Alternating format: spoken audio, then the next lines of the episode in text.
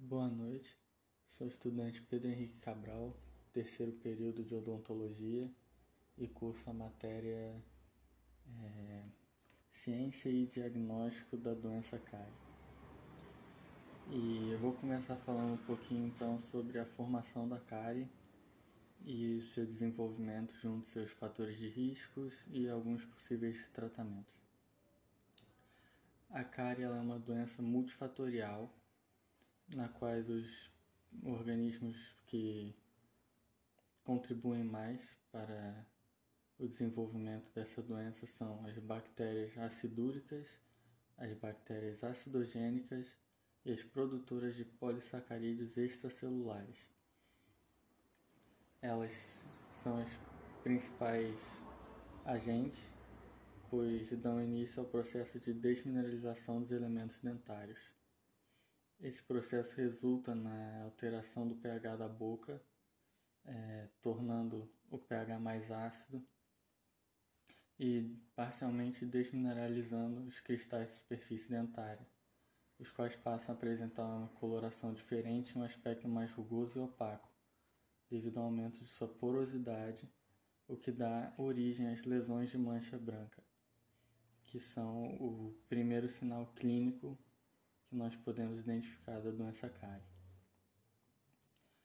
Normalmente, quando o pH da boca está estável, básico, é, ocorre o processo de remineralização, que normalmente começa a ocorrer depois que nos alimentamos, escovamos os dentes e aí voltamos a normalizar o pH e, portanto, o processo de remineralização é, continua a ocorrer. É, portanto, é, quando nós não escovamos os dentes ou nos alimentamos com, é, com muitos açúcares, carboidratos e não fazemos uma boa higiene bucal, nós podemos ter o resultado da lesão de mancha branca devido a, ao processo constante de desmineralização que ocorre nesse período. Os principais fatores de risco são os estilos de vida e aspectos socioeconômico-culturais. A alimentação sendo o fator mais crucial para o desenvolvimento dessas lesões. Os dietas que têm como seu foco o consumo maior de açúcares permitem maior metabolização deles, desses açúcares, pelas bactérias do biofilme, nos levando ao início do processo de desmineralização. O número de vezes que a pessoa realiza profilaxia e o uso de escovas cerdas, sejam elas macias ou a que seja mais indicada para o paciente, porque cada pessoa deveria usar uma escova mais adequada ao seu tipo de dente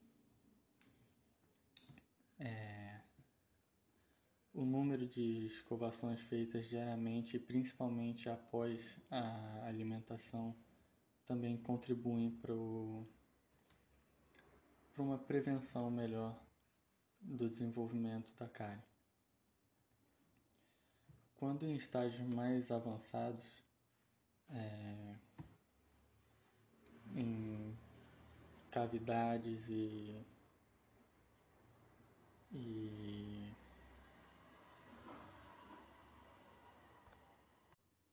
quando já existe a cavidade, se faz necessária a remoção do tecido afetado e após a remoção e todo o preparo cavitário, um trabalho de restauração. Mas enquanto ainda estão no estágio da lesão de mancha branca, podemos tratar com o uso de métodos tópicos como vernizes, mousses, gel e soluções fluoretadas, acompanhadas por orientação ao paciente para evitar uma reincidência dessas lesões. Por hoje vamos parar por aqui e no próximo podcast vamos explorar mais a fundo esses conceitos.